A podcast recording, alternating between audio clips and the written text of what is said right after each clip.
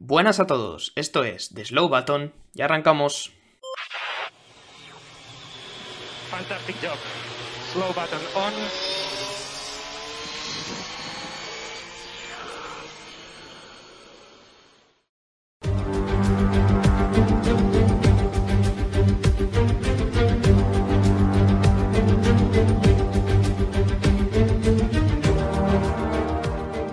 Hola, ¿qué tal? ¿Cómo estáis? Bienvenidos, bienvenidas una semana más al podcast de The Slow Button. Es una semana especial, es un lunes especial, porque ayer, domingo, Carlos Sainz Vázquez de Castro ganó el Gran Premio de Singapur. Así, había que entrar diciéndolo con todas las letras.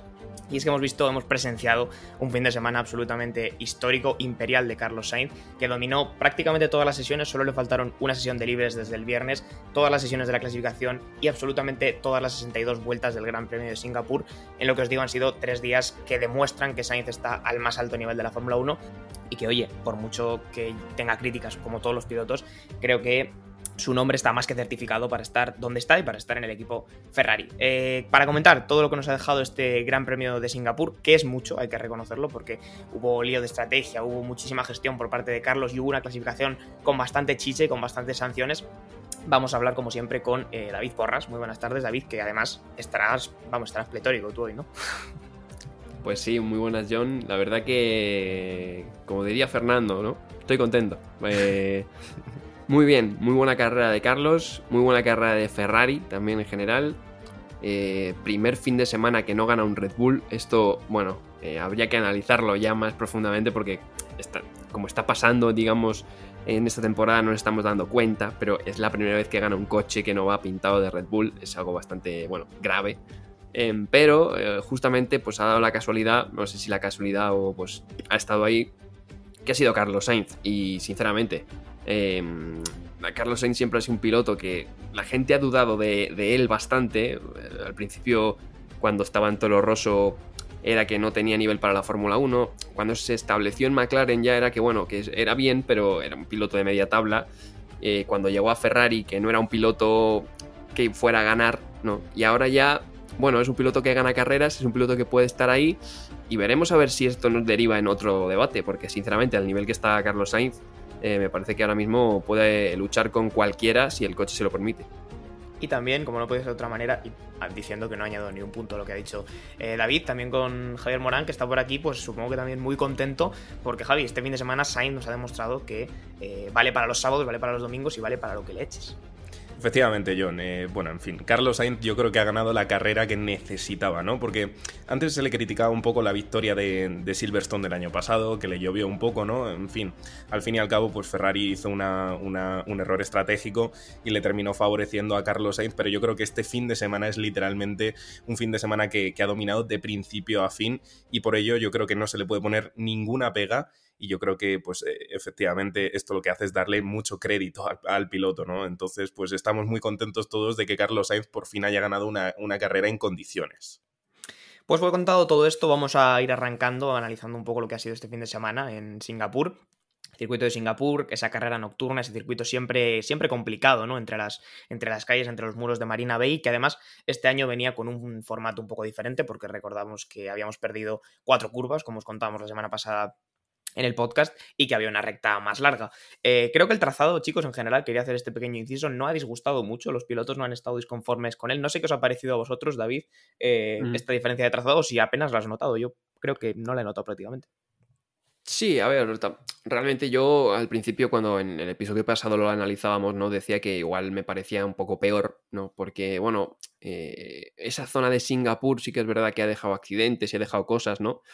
Um, pero si bien es cierto que um, al principio dije que no, um, luego, a ver, la carrera se hace más, más ágil, ¿no? Porque quitas fácil 10 segundos de, vuelta y, se hace más ágil. Y luego después, sí que es verdad que los adelantamientos siguen siendo complicados, sobre todo porque no hay una zona de DRS, pero eh, cuando metieron los Mercedes, por ejemplo, ese neumático medio, la diferencia de tracción era tan grande que ahí sí que se pudieron ver movimientos y adelantamientos. Entonces, es algo que favoreció también a este tema de las estrategias y de hacer una parada extra, ¿no? Entonces, bastante bien, la verdad. Me lo esperaba peor y creo que, sinceramente, si gusta a los pilotos y visto lo visto, creo que se puede quedar, sinceramente. se podría quedar ese trazado de Singapur que, como os contábamos la semana pasada, estaba condicionado por unas obras que se estaban haciendo en la ciudad y que evidentemente pues, no se podía pasar por debajo de ellas. Vamos a entrar ya pasando muy por encima del viernes a lo que es el sábado. Como os contábamos en la introducción, Sainz lideró dos sesiones de libres, en la otra quedó segundo. En general, Ferrari se le veía bastante cómodo, eh, Javi, pero eso sí que ha sido una sorpresa, porque si bien tenía sentido eh, que Ferrari fuese muy bien en Monza por las características del circuito y las características del equipo, que siempre, bueno, digamos que echa el resto, ¿no? Para, para tener un buen rendimiento en Monza, Singapur es todo lo contrario. Entonces, sí que nos sorprendía bastante cómo a lo largo del viernes y ya en la clasificación los Ferrari estaban cómodos y iban rápido, Javi. Es raro, John, es raro, ¿no? Porque es verdad, eh, tenemos pues una presión por parte de Italia entera, como, como quien dice, de, que, hace que Ferrari, pues oye, deba, como quien dice, triunfar en, en, Monza. Hemos visto que hicieron una muy buena carrera, pero es que si cabe la de Singapur este fin de semana ha sido mejor. Y como dices tú, John, los circuitos, pues aparentemente no tienen nada que ver. Es verdad que este año, por las modificaciones, tenemos una zona de recta un poco más larga y por ende, bueno, pues ahí es posible que el Ferrari funcione muy bien, pero es que no ha sido solo solo en las rectas donde el Ferrari ha funcionado, sino en todo. Eh, ha sido el coche más eficiente. Tenía 315 kilómetros por hora de punta, eh, también tenía eh, muy poco drag, tenía mucha carga aerodinámica, con lo cual hemos tenido un coche eficiente que ha funcionado todo el rato y así, bueno, pues lo han demostrado los pilotos, ¿no? Que se han visto muy, muy confiantes en este coche y por lo tanto, bueno, pues han sabido exprimir mucho su potencial. La otra cara de la moneda nos la iban a dejar si Ferrari iba muy bien. Por un lado, Aston Martin, que llegaba con buenas expectativas este fin de semana, ¿no? De, revertir la situación que tal vez no les podía haber funcionado tan bien en Monza. Pero, eh, David, también ha sido un fin de semana complicado para Aston Martin ya desde eh, el mismo sábado, porque Stroll en la Q1, eh, arrancando la Q1, tuvo un accidente bastante, bastante fuerte y eso ya condicionó el fin de semana hasta el punto de que no pudo participar en la carrera. Sí, así es. Lo primero que quería decir también, eh, comentar una cosilla, que todo lo que ha dicho Javi tiene razón, em, pero sí, sí, que es verdad que tradicionalmente eh, Singapur eh, es un como un circuito con un concepto muy diferente al de Ferrari, ¿no? Em, pero suele ir bien siempre, no sé por qué. O sea, es una cosa que, me pregunto a veces, ¿no? Es un concepto que tú te imaginas y dices, bueno, esto va a ir mal, ¿no? El Ferrari, pero luego va bien. En 2019 pasó, en 2018, pese a la pole de Hamilton, pasó también bueno, eh, no sé si es algo propio del trazado. En cuanto a Aston Martin, pasó lo contrario. Eh, como has dicho tú, John, se venía aquí con una esperanza de la 33, ¿no? Porque, bueno, era el, único mm, circuito así más de carga aerodinámica que quedaba en el calendario. Sin embargo, el Aston Martin eh, el viernes por la mañana no estuvo muy bien. En Libres 2 sí que es verdad que asomó un poco la patita, pero luego después ha sido todo un desastre. La carrera ha sido mala, el accidente de Stroll que ha dejado sin pilotar encima del canadiense el domingo, y unos problemas que, bueno, luego hablaremos de Alonso y de Aston Martin, que Alonso, Alonso la verdad que se le ha visto mm, el peor fin de semana del año, tanto a él como al equipo, con bastante mala cara. Veremos a ver cómo, cómo evoluciona el tema de Aston Martin. Como decíamos, esa Q1 que se terminaba, bueno, un poco de manera precipitada porque tuvimos ese accidente de Stroll bastante fuerte entrando a, la línea de meta. Eh, un golpe fuerte que pudo terminar con peores consecuencias incluso porque tanto Piastri como Lando Norris se lo encontraron en mitad del asfalto en esa curva a izquierdas con la que termina el circuito de Singapur y como digo estuvimos a punto de tener una desgracia más grande porque el golpe fue tan fuerte que la rueda eh, del coche de Stroll y eso que las ruedas ya deberían estar muy pensadas como para que no salgan y volando y van sujetas con los cables de Kevlar etcétera etcétera pues a pesar de todo eh, la rueda salió volando y por suerte no tuvimos que lamentar ninguna desgracia y de hecho Stroll pudo salir del coche eh, andando y sin mayores problemas. Javi, hablábamos de que Aston Martin había ido mal, pero es que si eso es una sorpresa, lo que ha sido la grandísima sorpresa del fin de semana es que Red Bull no es omnipotente, no es todopoderoso, son humanos y han tenido un fin de semana malo precisamente aquí, en Singapur, tanto para Checo como para Verstappen. Son humanos, John. Eh, a estas alturas de la temporada yo creo que un poco la pregunta que teníamos todos en la cabeza es la de, oye, ¿Red Bull va a fallar en, lo que tenemos de temporada? Eh, quedan apenas eh, pues cuántas son, eh, cinco, o cuatro carreras, ¿no? Quedan cinco carreras, efectivamente, va a ser la décima octava en la de, la de Suzuka, y, todos nos estamos haciendo la misma pregunta, ¿acaso Red Bull no falla?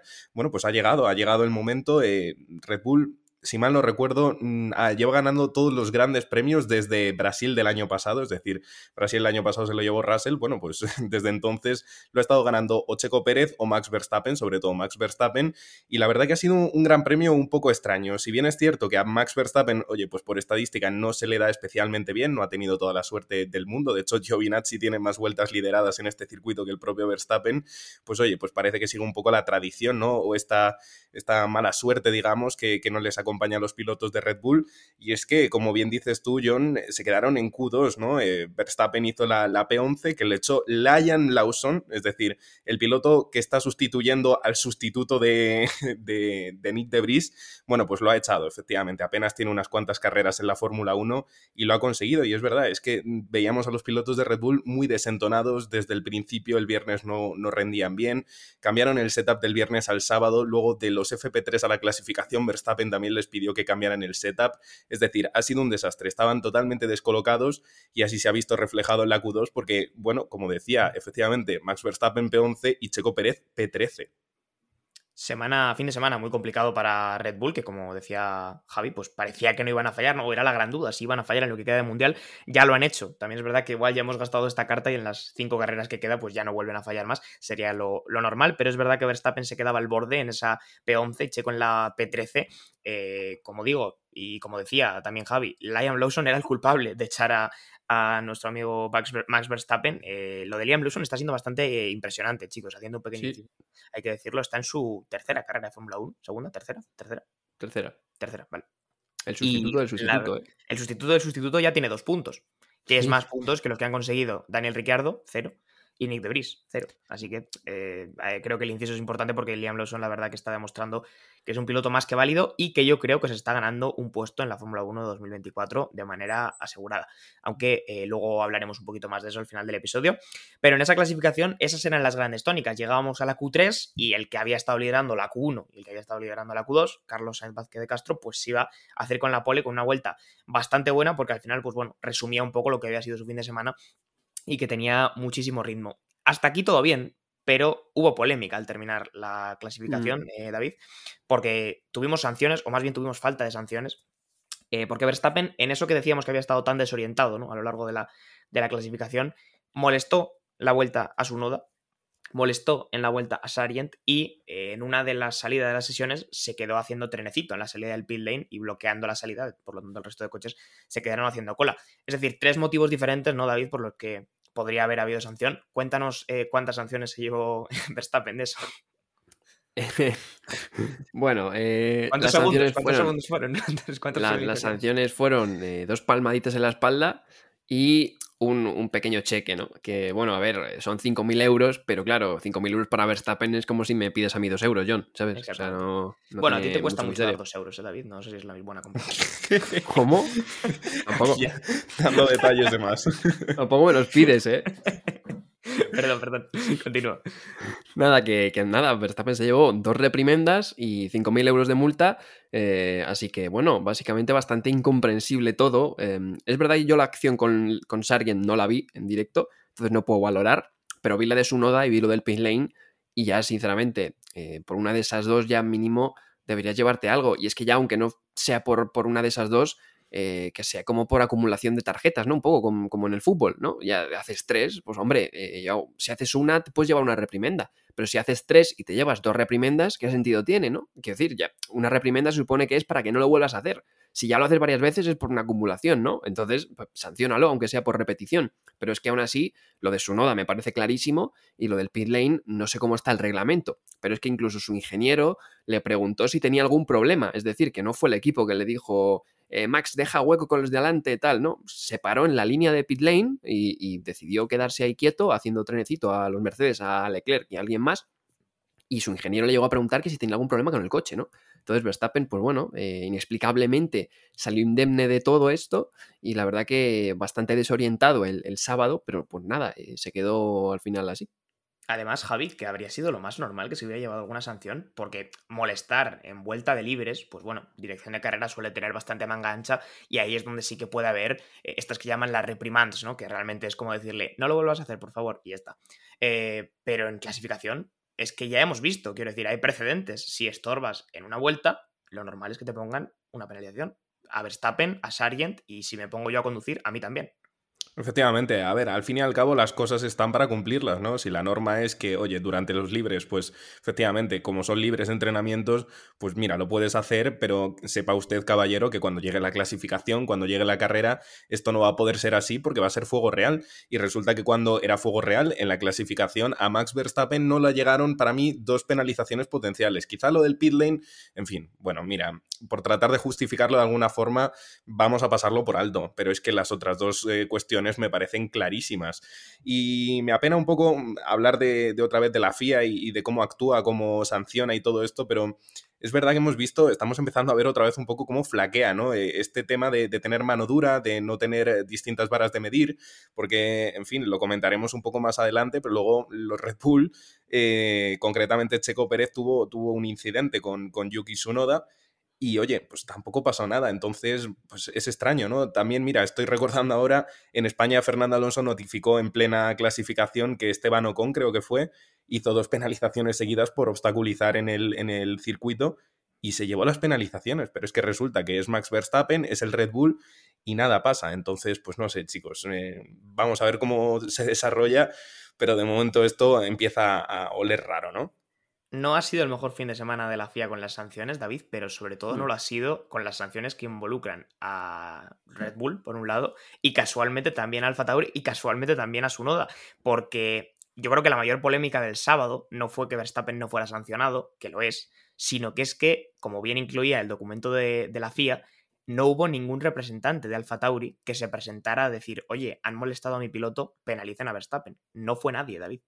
Ya, eh, Claro. es, que, quiero decir, esto es grave. ¿eh? O sea, si hubiera sido cualquier otro equipo, alguien habría ido. A ver, si lo, si lo piensas es lógico. Quiero decir, lo que no es lógico es que Red Pero no debería serlo, ¿no? Claro. pero, pero eso ya es por reglamento, quiero decir. Lo que no es lógico es que Red Bull tenga un equipo B que, bueno, sus pilotos o bien se dejen pasar, que me acuerdo que el año pasado, justamente aquí en Singapur, en pasó. circuito también, sí. Se dejaron pasar, eh, o que pasen estas cosas, ¿no? Quiero decir, realmente es, inteligente, quiero decir, no te vas a, penalizar a ti mismo, ¿no? Es como si el. Como es el famoso, la final esta de Copa de Real Madrid Real Madrid Castilla, que se jugó hace años, que, jugaron el Madrid y el filial, ¿no? A partir de ahí prohibieron que los filiales pueden llegar a, finales de Copa y cosas de esas, que, pudieran jugar con eh, torneos así, ¿no? Pues esto es igual, quiero decir, realmente tiene sentido. Eh, quiero decir, tú eres eh, Red Bull y no vas a perjudicarte con tu equipo B. Red Bull ahí, pues claro, tiene derecho a hacerlo. ¿Cuál es el problema? Que evidentemente estás alterando un poco la, la, competición. No porque Alfa Tauri no se queje, sino teniendo un equipo básicamente ahí pues que sobra un poco y que realmente sirve para, para que Red Bull pues tenga, tenga dos coches más en la pista y pueda hacer más cosas, ¿no? Entonces, bueno, eh, habría que cambiar eso, ¿no? Que, que Alfa Tauri tuviera esa función de, mm, de, equipo filial que sinceramente yo no lo veo para nada bien. Javi, cuéntanos. No, a ver, es básicamente un poco sumarme a, la opinión de David, ¿no? O sea, eh, básicamente tú entiendo la función de un equipo B y, no lo veo mal siempre y cuando eso no te permita a ti tener una serie de ventajas. O sea, mira, que uses un equipo B como cantera para producir pilotos, eh, posibles futuros pilotos que, se sienten en el asiento de Red Bull, me parece bien, pero es que ya ni siquiera es eso. Es que para mí se ha convertido en, un abuso, ¿no? Es decir, bueno, pues yo soy aquí el que, el que gobierna y tú eres mi, mi súbdito, por así decirlo. Porque es que, insisto, luego el accidente en carrera de Yuki Tsunoda pues oye, pobrecillo, y nadie dice ni pío, ¿sabes? Entonces, es que ya no es que puedas extraer Em, digamos, diamante, diamante en bruto para el futuro, a nivel de, oye, pues estoy aquí formando unos pilotos en un equipo eh, en el que tienen, bueno, pues digamos, todo lo que necesitan para poder competir. Es que ni siquiera pueden competir, ni siquiera pueden reclamarle nada a la FIA porque Red Bull está por encima. Entonces, pues claro, este tipo, son, este tipo de cosas son las que hay que legislar un poco, ¿no? Decir, oye, ¿hasta qué punto tú puedes, eh, digamos, estirar un poco la, la goma en cuanto a los equipos B? Me parece muy bien que lo uses incluso hasta para desarrollar alguna serie de piezas. Se hizo, de hecho. Eh, el primero en motorizar un equipo, digamos, de la, de la, base de Red Bull fue Honda y antes de que Red Bull tuviera los motores Honda, se lo puso a Alfa Tauri para probar. Eso me parece bien, pero luego ya usarlo para que a ti te caiga menos pena, te caiga menos, menos sanciones, menos, en fin, tener ventajas, pues es lo que no me parece bien. Nos queda la duda en el aire de si, si, hubiera sido otro equipo y hubiera habido otro representante que evidentemente sí habría ido a quejarse de Red Bull, pues habría llegado a esa sanción. Tal vez no habría llegado también. Pero... Eso se lo hace a, un Mercedes o a un Ferrari. Bueno, sería la de Dios. Vamos. Sería, la de Dios. Arde allí la, oficina de los comisarios. Tiene sanción seguro, quiero decir. Eh, al final esto también son los, los pesos que hay en el, en el calendario. Yo, sea, en el calendario en... sí, en la clasificación. Es, es, la gran duda con la que salimos este fin de semana, si las sanciones que todo el mundo piensa que debería haberle caído a los Red Bull, no les han caído porque pone delante de su puerta Red Bull Racing, porque es que el domingo hemos hablado de este tema ya. 2021, Perdón, John, que te interrumpa. El año Sí, sí. 2021 nos dejó un poco claro eso, porque os Sí, acordáis bueno. de todas las conversaciones de Toto Wolf y de Christian Horner con la FIA, que claro, eso ya no se muestra en la, en la retransmisión, porque claro, se liaban unas brutales. Pero quedaba claro que evidentemente los equipos de arriba pues tienen un peso de negociación pues que un Haas no, no puede tener. Joder, y esto no también pasaba con, con Ferrari en los años 90, en los años 2000, que decía, no, nosotros no vamos de la Fórmula 1 sino tal, y a Ferrari eh, la podían dejar, bueno, la dejaban a sus anchas en la FIA, eh, había muchas quejas con Ferrari porque metía mano en la FIA, tomaba decisiones, etcétera, etcétera, etcétera, y evidentemente hay equipos que tienen un peso, ¿no? Y Red Bull, pues ahora mismo es el equipo referencia y evidentemente tiene que tener un, peso ahí, ¿no? Entonces, básicamente, esto que no le quepa duda a nadie de que si es otro piloto o no es, no es porque sea Verstappen, quiero decir, esto pasa a Mercedes o a Ferrari y también es más suave que si le pasa a un Haas o a un Alfa Romeo. También se notó la cuestión el domingo y casualmente, como decía, también fue con Yuki Tsunoda porque en la salida eh, Yuki Tsunoda estaba tomando una curva y se encontró con Checo Pérez que yo creo que de manera un poco optimista quiere coger el interior de una línea de carrera que ya está cogida. Eh, revienta todo el pontón derecho de Yuki Tsunoda Yuki Tsunoda tiene que abandonar la carrera. No hubo absolutamente ninguna sanción para Checo y de hecho fue algo que pasó bastante desapercibido en la retransmisión de la carrera y en el, en el directo hasta que hoy eh, se han publicado en redes sociales las imágenes de cómo había quedado el coche de Tsunoda. Pero de nuevo, no hubo sanción por eso. Sí que tuvo otra sanción eh, Checo, si no recuerdo mal, al final de la carrera. No sé si alguno os enterasteis, pero sí que hubo una sanción de 5 Sí, segundos que no le hizo perder posición, sin embargo. ¿no? Por Albon fue, creo, ¿no? Con algo, sí, sí. correcto, sí, básicamente, pero otra cosa igual, ya no solo que no penalicen, sino que cuando penalizan, eh, quiero decir, las nuevas generaciones no saben lo que es un drive-thru. Eh, No, no, yo- no. Es que ya no, no sé qué Para hacer un stop and go, eh, Sí, creo que tienes que usar un arma de fuego contra un oponente. Porque, quiero decir, eh, Checo Pérez literalmente se tiró encima de Albon, le dio en el pontón, le arruinó la carrera y le cayeron 5 segundos que no le hicieron perder posición. Esto lo uno con lo que dije en Monza de las penalizaciones, que también Tal cual. eh, puse énfasis en esto, de que las penalizaciones, aparte de que son escasas, son irrisorias. Es que 5 segundos para un Red Bull eh, son dos vueltas tirando. Es que Sí, abren hueco enseguida. Es que entonces eh, no, no puedes hacer esto. Pero si es que, si es que le, sale, le sale rentable hacerlo. O sea, Claro. lo, lo que, lo que tú estás diciendo, David, es básicamente que con la, con la penalización que le cae por este tipo de acciones, le sale rentable todavía hacerlo. Entonces, es que, mira, mientras esto no cambie, o sea, realmente las penalizaciones están ahí, oye, pues porque ya que estás arruinándole la carrera a otro piloto, tú por hacer esto tienes que recibir una sanción equitativa al daño que le has eh, ocasionado a ese, rival o incluso mayor. Y es que de momento no es así. Está claro que lo vimos la semana pasada en Monza, lo hemos visto esta semana, que las penalizaciones, al menos en estos casos, no están teniendo el peso, como bien cuenta Javi, ¿no? De suficiente como para que no te compense arruinar la carrera a un piloto y tú eh, salgas ganando. Pasó con Hamilton eh, con esa acción sobre Piastri y ha pasado este fin de semana con Pérez, tanto con Albon, que fue penalizado, como con Sunoda, que como digo, ni siquiera hubo penalización, lo cual pues no terminé de entender, porque al fin y al cabo es una acción que, independientemente de lo fuerte que sea, pone en peligro la carrera o incluso la integridad física de un piloto. Es un accidente entre dos coches, quiero decir. Eh, voy, me van a decir, me, me- me dirían, seguramente si yo tuviera una conversación con alguien sobre esto, que es porque es Alonso. Pero Alonso ayer, por ejemplo, tuvo una sanción que yo creo que está bien aplicada, porque pisa la línea a la hora de entrar al pit lane. Pero esa es una acción que no pone en peligro la vida ni la carrera de nadie, como mucho la suya en todo caso, y ni siquiera. Y sí que hubo sanción por eso. No hubo sanción para Checo por arruinar la carrera de Yuki Tsunoda. Ese, Efectivamente. ese es simplemente el filtro que tenemos que establecer y donde yo creo que sí que está la línea roja. Pero bueno, vamos a avanzar de tema para tampoco anclarnos, teniendo en mente que la FIA, pues este fin de semana, como en los viejos tiempos, no ha estado muy acertada con las sanciones y que nos queda esa gran duda, ¿no? De si el nombre de Red Bull, o no, no duda, más bien certeza de que el nombre de Red Bull eh, le pesa mucho a la FIA a la hora de tomar decisiones.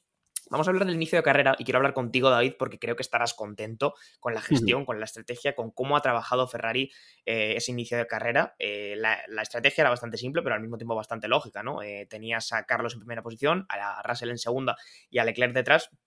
Montaron blandos a Leclerc y buscaron precisamente lo que consiguieron, que es decir, que Leclerc se pudiera quitar rápido a Russell y a partir de ahí defender un 1-2, ¿no? Sí, exactamente. Yo la verdad que cuando vi a Leclerc con blandos eh, me gustó. Me gustó porque dije, vale, van a hacer lo que hay que hacer, ¿no? Y es meter un coche en medio de, de Russell porque el Mercedes siempre sabemos que tiene un buen ritmo de, de carrera y, la mejor degradación de, de neumático junto al, al, Red Bull. Entonces Russell iba a ser un rival sumamente peligroso, como vimos al final de, de, la carrera, ¿no?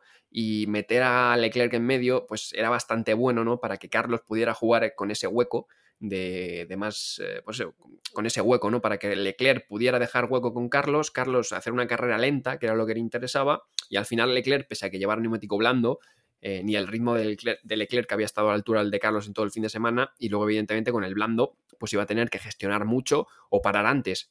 Parar antes no quieres porque caes en tráfico y en Singapur mueres, básicamente, pero eh, tienes que gestionar mucho el neumático, entonces así puedes dejar hueco con, Carlos Sainz. Evidentemente eso a Leclerc pues no le vino demasiado bien en la primera parada, ya lo comentaremos ahora en los safety cars, pero eh, al final eh, había que jugar en equipo y, Ferrari sinceramente en otros fines de semana como el Monza a veces ha dudado en estas situaciones, no sabía qué hacer exactamente con los dos pilotos, em, pero yo creo que ha jugado las cartas muy muy bien y en eso ha colaborado tanto Leclerc como Ferrari como Carlos también que supo leer la carrera perfectamente. Hablando de la gestión de Carlos, Javi, eh, estamos tal vez acostumbrados por este dominio de Red Bull a que las carreras se ganen eh, haciéndolas rápidas o, como tiene todo el sentido del mundo, yendo lo más deprisa que puedas. Pero es que ayer Carlos ganó la carrera haciendo la carrera lenta a posta. Y eso me parece un ejercicio de gestión eh, de cabeza fría y de inteligencia de carrera, que es algo de lo que hablamos mucho cuando hablamos de Alonso, por ejemplo, que Carlos demostró ayer y que a mí personalmente me enorgullece, entre comillas, porque me da la sensación de que demuestra un nuevo nivel eh, de Carlos a la hora de entender las carreras y de ser lo que hemos considerado siempre que es un carrerista. Así es, John, y, también de preparación, ¿no? Porque yo estoy, estoy seguro de que Carlos Sainz, eh, además de que tenía en su mente todo el rato desde que llegó a Singapur el tratar de conseguir la pole, porque iba a ser muy significativo eso, ¿no? O sea, partir en pole en Singapur es como partir, como quien dice, en pole en Mónaco, sabes que tienes la mitad de la carrera prácticamente hecha, no obstante, hay que ganársela también el domingo, y como decía, pues me da la sensación de que hizo los deberes del sábado al domingo, sabía un poco, en fin, pues qué sé, cuáles eran sus ventajas y cuáles eran sus desventajas. Desventajas del Ferrari? Pues básicamente que tiene unos neumáticos, en fin, igual de blandos que el del resto de, equipos, eh, salieron con medios, pero ¿qué pasa? Que el Ferrari degrada mucho. Entonces, pues como bien dices tú, John, ¿qué es lo más efectivo? Pues mira, mientras yo tengo una gran velocidad punta, que es lo que le pasó al Ferrari por primera vez en mucho tiempo, que tiene una eficiencia, eh, en fin, que está balanceado entre la carga aerodinámica que genero y la velocidad punta que tengo, pues mira, es, eh, dijo, ya está, en recta no me van a pillar, en curva tranquilo, que tampoco lo van a hacer, ¿no? Porque yo voy a ir todo lo lento que pueda. Es más, Carlos Sainz dijo, yo podría ir a este ritmo hasta que la carrera se terminara. Y, en fin, pues eso realmente fue lo que hizo que, que pudiera ganar, ¿no? Porque, insisto, el Ferrari degrada mucho y pudiendo hacer esto y sobre todo como ha comentado David, colocando a Leclerc con el neumático blando ahí, que rápido se colocó entre Russell y Sainz, pues yo creo que ahí tenían gran parte de la carrera ganada, si no pasaba nada extraño, que en fin, pasaron cosas, el tema del safety car y tal, pero es que Ferrari también, chicos, estuvo acertado a la hora de hacer las paradas.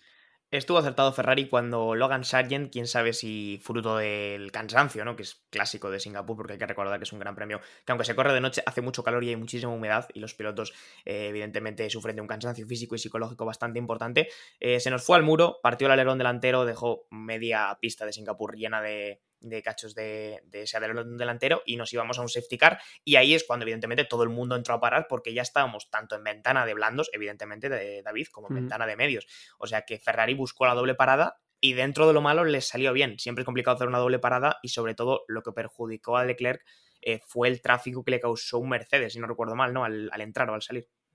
Sí, exactamente. Fue Hamilton, creo. Bueno, Hamilton y Norris también entraban justo y, claro, tuvo que, esperar. Eh, evidentemente Leclerc también ayudó porque el hueco era como de 5 segundos con Carlos y creo que entraron como a 6 y pico. O sea, también entiendo que Ferrari ahí haría un poco de a Leclerc de, stopper em, para que Carlos tuviera ese, gap. Y, claro, le salió perfecto a, Carlos, eh, a Leclerc no le salió tan bien, evidentemente. Em, eso condicionó ya un poco su carrera, porque ya sales ahí detrás de, la gente, de, todo el grupo de los Mercedes y de, Lando Norris. Entonces, bueno, eh, ya a partir de ahí su carrera se truncó. Pero bueno, eh, la, bola de salvar a Carlos sí por lo menos la, hicieron. Eh, lo único que se quedó claro, Russell detrás de Carlos con, neumático duro. Y ahí otra vez empezó un ejercicio de gestión que, que fue muy bueno, que lo vieron tanto Leclerc, o sea, tanto Carlos como, como el propio Russell. Russell también sabía lo que estaba haciendo Carlos y de hecho me, parece curioso una radio que, dice Carlos eh, que tenía un segundo en el bolsillo, ¿no? Y, se lo dicen a Russell y Russell luego responde que le sorprende que no diga que tiene dos. Y justo cuando después del otro safety car empieza Carlos a tirar y justamente tenía dos segundos, ¿no? Entonces me llama la atención también como Russell eh, supo también leer muy bien la carrera pero al final cuando el de delante lo hace perfecto, no puedes hacer nada en Singapur porque no, no puedes adelantar, ¿no? Es verdad que Singapur facilitó toda la estrategia de Carlos Sainz, que seguramente habría sido imposible en cualquier otro circuito eh, que no sea tan, tan complicado adelantar, ¿no? Pero la estrategia se ha adaptado perfectamente al circuito, Sainz mantenía la, cabeza y empezaba una nueva carrera en la que evidentemente Sainz ya no contaba con el colchón de tener a, Leclerc por detrás por esa doble parada que Ferrari tramitó bastante bien, a pesar de que, bueno, pues evidentemente hacer una doble parada en estas circunstancias siempre tiene riesgos, todo el mundo estaba entrando por las circunstancias del safety car, y a Leclerc le pilló mal. Simplemente se han invertido los papeles de, cosas que han ocurrido otras muchas veces cuando Leclerc estaba delante y me alegro que Ferrari fuera capaz de gestionar bien y entender que si alguien tenía que salir significado, evidentemente tenía que ser Leclerc porque Sainz estaba en una muy buena posición eh, para ganar. Como os decía, Sainz se quedó liderando y aquí nos vamos a una etapa de la carrera que se quedó bastante parada, buena gestión de Sainz sin mayores problemas, pero quiero acordarme que por detrás estaba Alonso eh, sufriendo bastante. Eh, Javi, la verdad que la carrera no estaba siendo buena, estuvo peleándose con muchos coches distintos, pero es que Alonso, como hemos descubierto, bueno, pues descubrimos en taller por la tarde y hoy, eh, tuvo algo roto en el coche, no sabíamos si había sido una suspensión, al final ha sido una carcasa ¿no? de la suspensión de la entera izquierda y en general un Aston Martin muy fuera de sitio. ¿no? Así es, John. Eh, lo que parecía que pintaba muy bien el viernes se dibujaba en, los, en, la realidad pues de una forma totalmente distinta. ¿no? En los Libres 2 teníamos aparentemente un gran ritmo eh, de carrera por parte de Aston Martin, pero es que rápido se truncó. ¿no? Eh, es muy complicado adelantar. Nosotros lo sabíamos y nosotros estamos acostumbrados a grandes salidas de Fernando Alonso, pero es que las grandes salidas no siempre pueden, no pueden suceder. Entonces, pues básicamente vimos un poco lo que le podría haber pasado a cualquier otro piloto. Fernando Alonso y Aston Martin no tuvieron el día, no tuvieron el ritmo tampoco y cuando no tienes ni una cosa ni otra, pues es imposible. Incluso hasta Esteban Ocon le adelantó, eh, a ver, todo el mundo critica a los franceses, sobre todo a Esteban Ocon, pero de verdad fue un adelantamiento meritorio. El Aston Martin estaba, como dicen los pilotos, all over the place, eh, estaba fatal. Eh, eso ayudó, evidentemente. No estoy queriendo decir que Ocon sea mejor que Fernando, pero oye, eh, hay que darle props, ¿no? Hay que darle mérito, pero para que veáis un poco el nivel, ¿no? el Aston Martin apenas pudo rendir, Fernando Alonso no, pudo hacer absolutamente nada, y luego para colmo ya es que, em, en fin, cuando estaba comentando que el coche era inconducible, pues tuvo, tuvo una medio salida de pista, un día desde luego para olvidar, chicos. Tuvo además una salida de pista y eso se complementó también con la parada, que fue realmente, realmente mala. Eh, estuvo cerca de los 30-40 segundos el conjunto total de la parada. 25 fueron. Bueno, pero sí. Una barbaridad. quiero decir, con, con, todo lo que incluye el pit lane y tal, pero sí, sí, una parada larguísima. Eh, no entraba la rueda trasera derecha, no recuerdo muy bien qué es lo que pasaba. No entraba o no salía o no sé. Pero... Sí, creo que, creo que bajaron también el gato antes. Y sí, yo creo que se les cayó el coche del gato, efectivamente. Es curioso, ¿no? Porque. Una, una teoría eh, que me queda un poco con la duda, no sé hasta qué punto será. No sé si recordáis que en el Gran Premio de Monza eh, trajo Aston Martin una especie de mejora. era un pequeñísimo flap debajo de la luz, que es donde se, se introduce el gato trasero. Esto es una, probablemente una conspiración, ¿eh? pero había gente que comentaba que no sabían hasta qué punto el coche se les podía haber caído porque ese flap estaba ahí, tuvieron que adaptarlo porque antes se rompía, no se rompía. Porque es que literalmente yo creo que la, sensación que me dio el pit stop es que los mecánicos intentaban levantar el coche casi por sí mismos, es decir, sin el gato, para que volviese a entrar la rueda. Entonces, no sé, fue una sensación extraña la de ese pit stop, pero seguramente esto sea una tontería como cualquier otra y bajaron el coche antes de tiempo sin más. Pero, como digo, la carrera de Alonso totalmente para olvidar no estaba nada contento con, el resultado, evidentemente, eh, porque con esa pasada y el mal pisto, Alonso fue el último clasificado, teniendo en cuenta que ayer tuvimos cinco abandonos. También el de Botas, que os pregunto, vosotros sabéis qué le pasó a Botas. Perdona, eh, ¿ha abandonado Botas? Botas no terminó la carrera. ¿Qué ha pasado, chicos? No lo sé. Estoy, estoy consternado, ¿eh? Me acabo, me acabo de enterar. No, no, pues es que yo me he enterado preparando el episodio. O sea, digo, pero, pero Botas, creo. ¿Qué le, ¿qué le ha pasado? ¿Al australiano? no sabía nada para, para, la gente, para la gente que se piense que soy tonto, no soy tonto, ¿vale? Lo que pasa es que Botas, eh, sí, o sea, finlandés de lugar, pero de corazón y es australiano, chicos. Sí, ha cogido una vibe recientemente bastante australiano, pero como os digo, no terminó la carrera, así que eh, algo le ocurriría. Fue después de Ocon y antes que Russell, pero no sé en qué momento ocurrió eso. En cualquier caso, como decíamos, mala carrera para Alonso, pero Hubo otro momento de toma de decisiones eh, en la parte de adelante, David, esta vez para Mercedes, con el virtual safety car eh, que tuvimos después. Y claro, aquí estaba Russell detrás de Sainz. Y es verdad que Mercedes tenía una papeleta complicada. Es de esas decisiones que casi tienes que buscar cuál es la opción menos mala. eh, quedarte en pista detrás de Sainz o entrar a por unos neumáticos blandos y a ver si con suerte puedes luego remontar. Y apostaron por la segunda opción, pero como decíamos era bastante complicado, ¿no?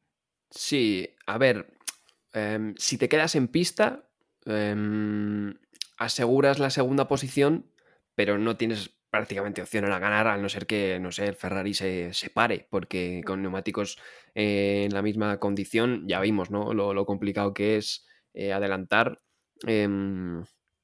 Y claro, la, la parada realmente Mercedes buscaba eso precisamente porque tenía una ventaja estratégica que se, se decía siempre al principio de la carrera. Decían, cuidado con Mercedes porque tenía un juego extra de neumático medio nuevo que no tenía nadie más. Bueno, que creo que también Williams, pero evidentemente Williams no iba a estar ahí eh, para sacarle partido a ese neumático medio.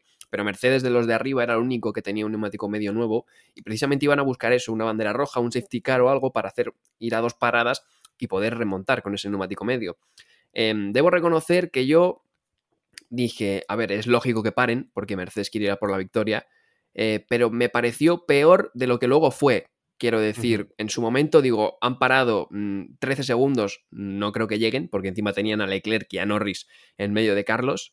Y sinceramente, en las últimas vueltas, ¿Qué pasó mal? eh, uf, eh, si Russell, yo es lo que os he dicho antes aquí off camera, si Russell pasa a Norris en esa vez que se pusieron ahí en paralelo y demás en la zona nueva, yo creo que Russell ahora mismo eh, habría ganado la carrera.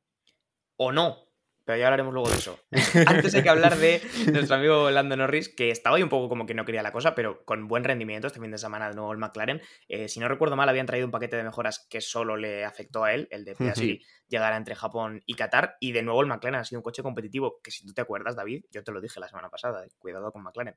Eh, y, y dicho esto, claro, la Norris se había quedado ahí, entra Russell, se queda en segunda posición, teníamos a Carlos Sainz y a Lando Norris liderando la carrera en un momento de amistad bonita, pero iba a ser mucho más el momento de amistad bonita porque es que en esa gestión fantástica de carrera que estaba haciendo Sainz, con Norris haciéndole básicamente de escudo humano de los dos Mercedes, que como bien dice David, vinieron bastante rápido y yo personalmente lo paso mal porque dije, si adelantan a Norris, creo que se acabó aquí la historia. Eh, hicieron un juego precioso de DRS, precioso y al mismo tiempo de muy buena gestión, eh, Javi, porque le dijeron por radio a Carlos Sainz, Norris a 0-8 por detrás. Y dijo Sainz, es aposta. ¿Cómo fue, cómo fue esta historia? Pues mira, se explica muy, muy sencillo. Eh, Carlos Sainz había estado todo el rato pidiéndole el gap a su ingeniero eh, respecto a Russell. Y hubo un momento en la carrera fundamental que es eh, justo coincidente en el momento con el que eh, en el momento en el que entran los dos Mercedes a poner esos neumáticos extra, esa ventaja extra de, estrategia. Y en ese momento Carlos Sainz dice: Mira, se acabó, déjate de hablarme de Russell. Yo quiero que me pidas el gap, quiero que me des el gap respecto a Norris. ¿Por qué? Pues Carlos Sainz iba un pasito más adelantado que incluso sus propios ingenieros. Carlos Sainz es piloto y estratega a la vez. Y así quedó demostrado porque, eh, como bien dices tú, John, hubo un momento que, bueno, su ingeniero estaba cumpliendo las órdenes que le había dado Carlos Sainz de darle, de informarle del gap, y le dice, como, como dices tú, 0,8 respecto a Lando Norris, ya sabéis que el DRS se abre a partir de un segundo, con lo cual le dice, oye, pues tiene DRS, y dice Carlos Sainz, efectivamente, lo estoy haciendo a posta, ¿por qué? Porque se preguntarán quizá un poco los más novatos, los que están empezando a engancharse a la Fórmula 1, pues básicamente porque la forma más complicada de adelantar es cuando hay un tren de DRS. Si ya de por sí en Singapur es complicado, la forma más complicada de adelantar a un coche es uno que lleve DRS delante tuyo. Más que nada porque ahí te cargas el efecto rebufo y, y es que encima ese coche tiene el DRS de, Carlos Sainz en este caso, con lo cual, oye, pues es que se lo montó de una manera espectacular. Hacía mucho tiempo que no veíamos este tipo de, jueguecillos, sobre todo con el dominio de, de Red Bull, pero es que al fin hemos podido ver algo tan bonito. Y os digo, chicos, eh, la Fórmula 1 hoy en día yo diría que es más bonita sin Red Bull y así se ha visto demostrado, ¿no? Carlos Sainz, en fin, pues con 3.000 de IQ.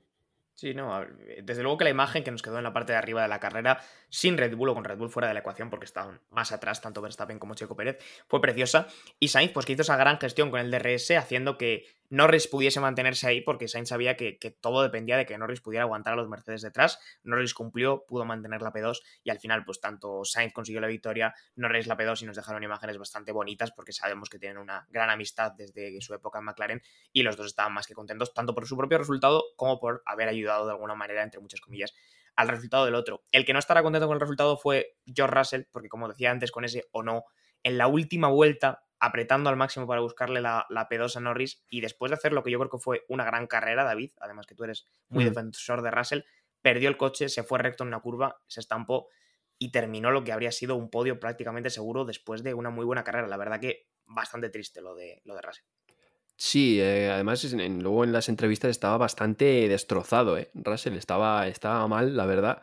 Em, pero sí, a ver, el fin de semana de Russell fue muy bueno, ¿eh? Em, desde el parón ha hecho un poco lo que Carlos, ¿no? Lo que pasa es que sí que es verdad que estaba teniendo más problemas este año contra Hamilton, em, pero ha hecho un poco lo que Carlos. A, partir del parón está bastante fuerte Russell en comparación a, Hamilton, sobre todo en clasificación, y todo el fin de semana ha estado delante suya.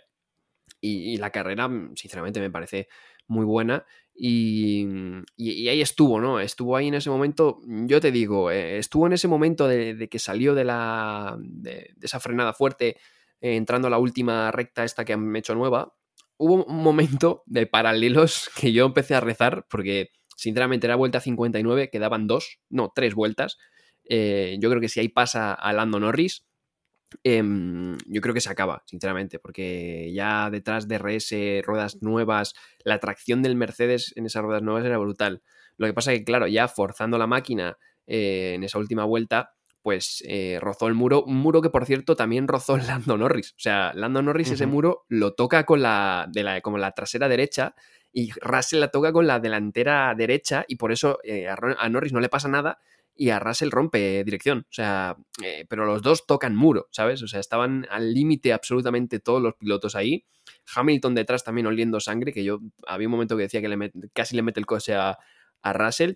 Pero ya te digo, Russell tuvo muy buena carrera pese al, pese al error. Y yo creo que estuvo ahí en ese momento del, paralelo este con Norris, estuvo ahí la carrera.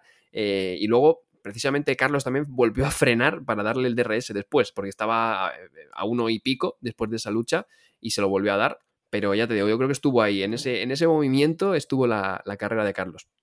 Lewis Hamilton, que terminó tercero gracias evidentemente al accidente de su compañero y que robándole la vuelta rápida a Carlos Sainz hizo que mm, el fin de semana de Sainz no fuera aún más premiado con el mítico Gran Chelem. Solo le faltó al madrileño esa vuelta rápida para haberlo completado, pero bueno, creo que puede estar más que contento porque el fin de semana es muy sólido, es un fin de semana de muchísima gestión, de cabeza muy fría y que demuestra que, oye, creo que Carlos Sainz a día de hoy puede decir que es un piloto que merece el asiento de Ferrari, que merece estar donde está y que no le debe nada a nadie, por mucho que reciba críticas, como decía al principio del episodio, como prácticamente eh, cualquier piloto. Llegamos al final, chicos. Eh, os voy a pedir, evidentemente, el MVP, que no quiero que se me olvide. Y este fin de semana, si queréis, como hemos dicho algún fin de semana, nos podemos permitir la licencia de dárselo a Carlos Sainz. Pero si alguien tiene algo que decir, pues es vuestro momento. Mm, la, duda, la duda ofende, ¿eh, chicos? No seré yo quien se niegue, la verdad. Pues Con una pequeñísima mención, yo creo que hay que dársela a Liam Lawson, porque el tío. Sí, sí, carrero. También, es verdad. Que hay que subirse a un coche como el Alfa Tauri que es un coche con muy mal rendimiento, evidentemente, y hay que ponerse en Singapur a correr y hay que, oye, sacar dos puntos, que como digo, no es mucho, pero teniendo en cuenta la situación de Alfa Tauri es bastante, y teniendo también en cuenta que el Link de Brice en 10 carreras no sacó ninguno y que Daniel Ricciardo en dos o tres tampoco ha conseguido sacar ninguno. Pero bueno, Comentado esto, vamos a hacer una mini despedida aquí muy rápida, dos, tres minutos, porque no tenemos descanso, chicos, nos vamos a Japón. David, toca madrugar. Toca madrugar, toca madrugar. Ya sabes que a mí me gusta esto de verme unos libros a las 4 de la mañana.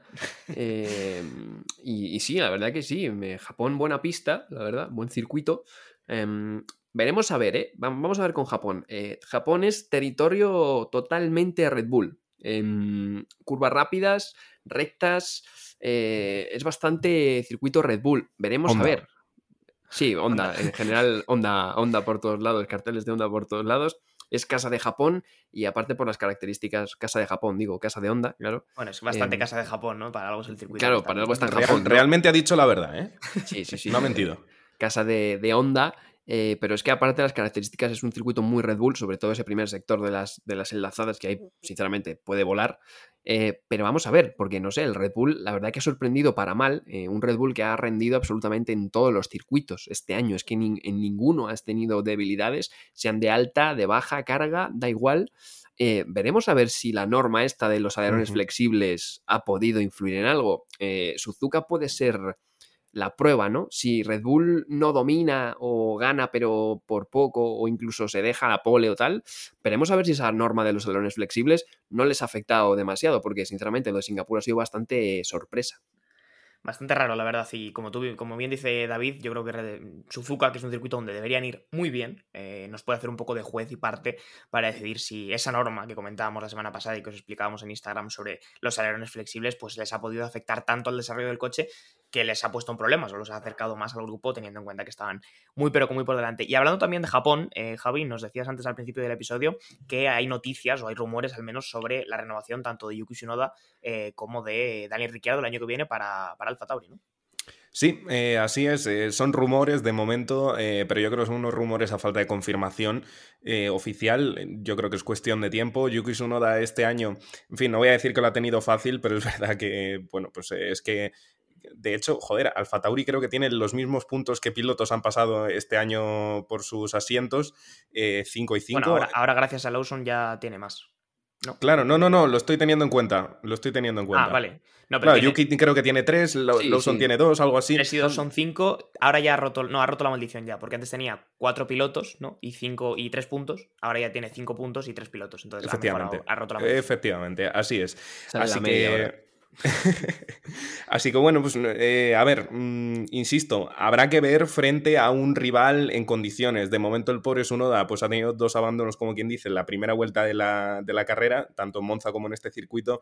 Entonces no estamos pudiendo ver realmente una comparativa muy fiel eh, respecto a Liam Lawson, pero oye, es que no sé incluso si eh, Liam podría robarle el asiento a Ricciardo, porque es que a ver, joder, no quiero ser yo quien le robe la oportunidad a Ricciardo de volver a la Fórmula 1, pero, en fin, pues jóvenes pilotos, jóvenes promesas. Ábromelo, creo con ese tema. Eh, David, eh, dupla del año que viene de Alfa Tauri. Yuki Tsunoda, Daniel Ricciardo. Daniel Ricciardo, Liam Lawson. Liam Lawson... ¿Esto de qué es? Bajo, ¿Bajo lo que creo que va a pasar o lo que me gustaría ver? Bajo lo que crees que va a pasar y luego, si quieres, lo que te gustaría ver. A ver, yo creo que Ricciardo tiene un marketing que ni Sunoda ni Lawson tienen. ¿Y, su compañero, ¿Y su compañero sería? Su compañero, yo creo. Es que yo tengo muchas dudas. ¿eh? Yuki Sunoda, yo creo. No sé. Es verdad que todo el mundo está garantizando demasiado rápido, quizá, eh, o de manera precoz, eh, que el asiento de Yuki Tsunoda vaya a permanecer para el año que viene. Yo ahora lo digo, lo, digo, lo digo por la confirmación, o sea, por el rumor este, pero es verdad que hasta antes de este rumor yo no lo tenía tan claro, ¿eh? Yo tengo mis dudas. Y es que Liam Lawson joder, ha entrado muy bien. Es que si, si, tenemos esa carencia que comentamos siempre de que no está llegando suficiente talento joven a la Fórmula 1 y perdemos la oportunidad de darle un asiento en 2024 a Liam Lawson, creo que la Fórmula 1 se seguiría disparando en el pie, ¿no? no, sí, sí, totalmente. Ricciardo creo que tiene su derecho a asiento. ¿eh? El que yo tengo la duda es su noda, yo personalmente. Pues fíjate que yo casi que te diría su noda Lawson antes, ¿eh? Mejor que, Ricciardo. A ver, es que a mí Ricciardo a ver, esto es lo de. Ha tenido, ha tenido tiempo realmente. ha, tenido tiempo y, es que su carrera ha ido, digamos, cada vez más hacia abajo, ¿no? O sea, no, no por cuestiones malas, sino que, en fin, eh, su tiempo en Red Bull se acabó, en Renault consiguió unos podios y luego ya en McLaren, pues fin. Entonces ha ido como de más a menos y no le encuentro del todo sentido. Lo que, lo que creo que puede, o sea, lo que creo que va a pasar y lo que me gustaría. A mí si me dices que vuelve Ricciardo a su máximo nivel y vuelve, aunque sea en un Alfa Tauri, para luego poder optar a que le fiche un equipo de arriba, hombre, yo te lo firmo. Pero sinceramente, no sé si Ricciardo va a volver en condiciones de, volver a lo que era antes. para es eso, complicado, claro, es que para, para eso yo, claro, para eso yo prefiero darle un asiento a Liam Lawson y dejar a su noda, que sinceramente creo, que no lo estaba haciendo nada mal este año eh, comparado con, los otros años y que, evidentemente ha, tenido, ha tenido dos abandonos que, bueno, le han, digamos que le han dejado en, cero puntos contra Lawson, pero también me gustaría ver lo que puede hacer su noda en estas, en estas carreras que, quedan, pero ya te digo, eh, yo soy consciente de que Ricciardo, evidentemente con lo que ha sido, tiene un marketing pues que ni su noda ni Lawson tienen. Veremos cómo se desarrollan los contratos de Alfa Tauri para el año que viene. Como os digo, a mí personalmente me gustaría ver a Ricciardo con Lawson, ¿no? En esa especie de, de, comparativa entre un piloto más veterano y uno que ha llegado muy fuerte a la Fórmula 1, pero es verdad que la lesión de Ricciardo puede ser complicada y veremos a qué nivel llega a este Alfa Tauri cuando vuelva, pues no sé si va a ser, ya prácticamente será en, en, Qatar de manera segura. Antes tendremos el Gran Premio de Japón, como os hemos estado contando, este fin de semana os va a tocar madrugar si vivís en España y si vivís en Latinoamérica, pues supongo que también, o igual por el otro lado se acerca más, ¿no? no, no es bien, posible que se acerquen en el sentido contrario. Cómo estará planteado el tema, pero si vivís en España vais a tener que madrugar, sobre todo si queréis ver absolutamente todos los libres, como no tengo ninguna duda que va a hacer David. Eh, nada, nos despedimos por aquí. Mil millones de gracias, David, y a disfrutar de la victoria de Sainz. Pues sí, la verdad, disfrutar de, de, momento de la única gloria, bueno, Le Mans, Le Mans aparte, de la única gloria de, de Ferrari este año. Y muchas gracias, Javi, como siempre. A ti también, John. Pues nada, nos vemos la semana que viene, como os decíamos, con todo lo que ha dejado el Gran Premio de Suzuka. Os recuerdo, como todas las semanas, que estamos en Instagram, en Twitter, en una comunidad de WhatsApp, en Pinterest, en Tumblr. No es broma, en todos los sitios ya no estamos. Pero estamos en muchos sitios y nos podéis seguir porque estamos cada, vez haciendo mejor y más contenido. Así que nada, nos vemos la semana que viene en Japón. Un placer como siempre. Chao, chao.